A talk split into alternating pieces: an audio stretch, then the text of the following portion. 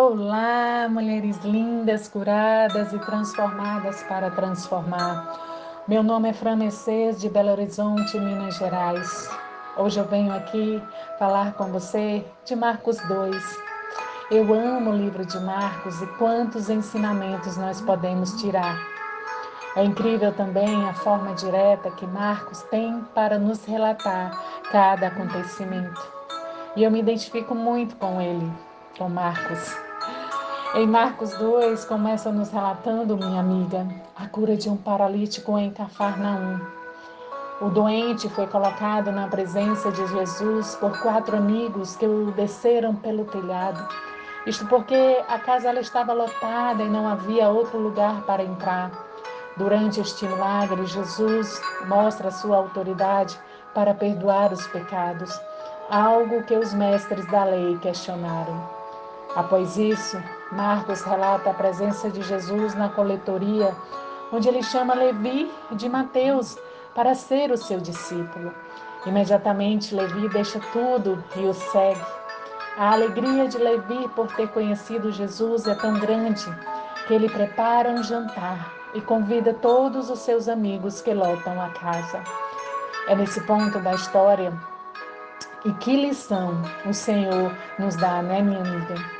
que não são os que têm saúde que precisam de médico, mas sim os doentes. Eu não vim para chamar justo, mas pecadores. E aí Marcos encerra narrando o episódio em que os discípulos com fome apanham espigas no sábado. Os fariseus criticam muito a sua atitude, mas Jesus responde citando o exemplo de Davi e declara: o sábado ele foi feito por causa do homem, não o homem por causa do sábado. O filho do homem é senhor até mesmo do sábado. Em Marcos 2,16 também vemos Jesus comendo com os coletores de impostos, ex-associados de Levi e pecadores, um termo que eles usavam para pessoas comuns, consideradas pelos fariseus como não ensinadas na lei, que não obedeciam aos rígidos padrões farisaicos.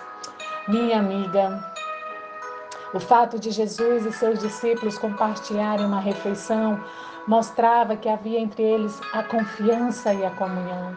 E isso ofendeu os mestres da lei que eram fariseus. Os fariseus, o partido religioso mais influente na Palestina, eram profundamente devotos da lei mosaica.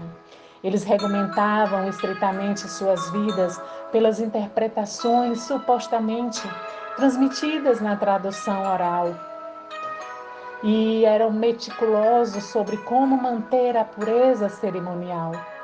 Eles criticaram Jesus por não ser um separatista por deixar de observar a sua distinção piedosa entre os judeus, eles próprios, e os pecadores. Ah, mas a resposta de Jesus, minha amiga, Jesus simplesmente respondeu às críticas deles com um provérbio bem conhecido e uma declaração de sua missão que justificou a sua conduta.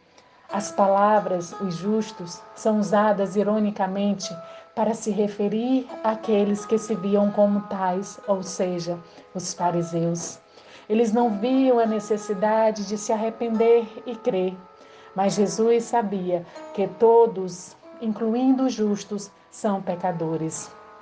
Jesus ele veio ao mundo para chamar os pecadores, aqueles que humildemente reconhecem a sua necessidade e recebem o seu misericordioso perdão para o reino de Deus. Por isso que Jesus comia com os pecadores, por isso que Jesus ama o pecador e não o pecado. Quero chamar a sua atenção para os versículos 21 e 22. Ninguém costura remendo de pano novo em vestes velhas. Porque o remendo novo tira parte da veste velha e ficar maior a rotura. Ninguém põe vinho novo em odres velhos, do contrário, o vinho romperá os odres. E tanto se perde o vinho novo como os odres, mas põe-se vinho novo em odres novos. Marcos 2, 21 ao 22. Minha amiga, Às vezes não entendemos a dificuldade momentânea e a demora na resposta que o Senhor tem para as nossas orações. Mas o fato é que, primeiramente, Deus trata de nos limpar completamente, de dentro para fora. Ele permite que nós sejamos provadas e aprovadas, para que então Ele possa derramar de Suas bênçãos sobre nós. Se o nosso coração não estiver preparado para a sua bênção, então podemos cometer os mesmos erros e isso pode se tornar um, um, um ciclo vicioso, entende? Eu quero simplesmente te convidar a orar comigo.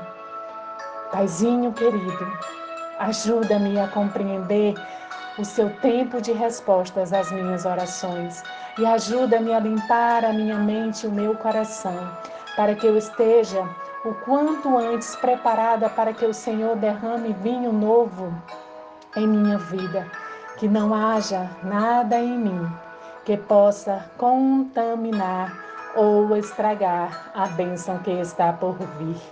Eu oro e agradeço em nome de Jesus. Amém.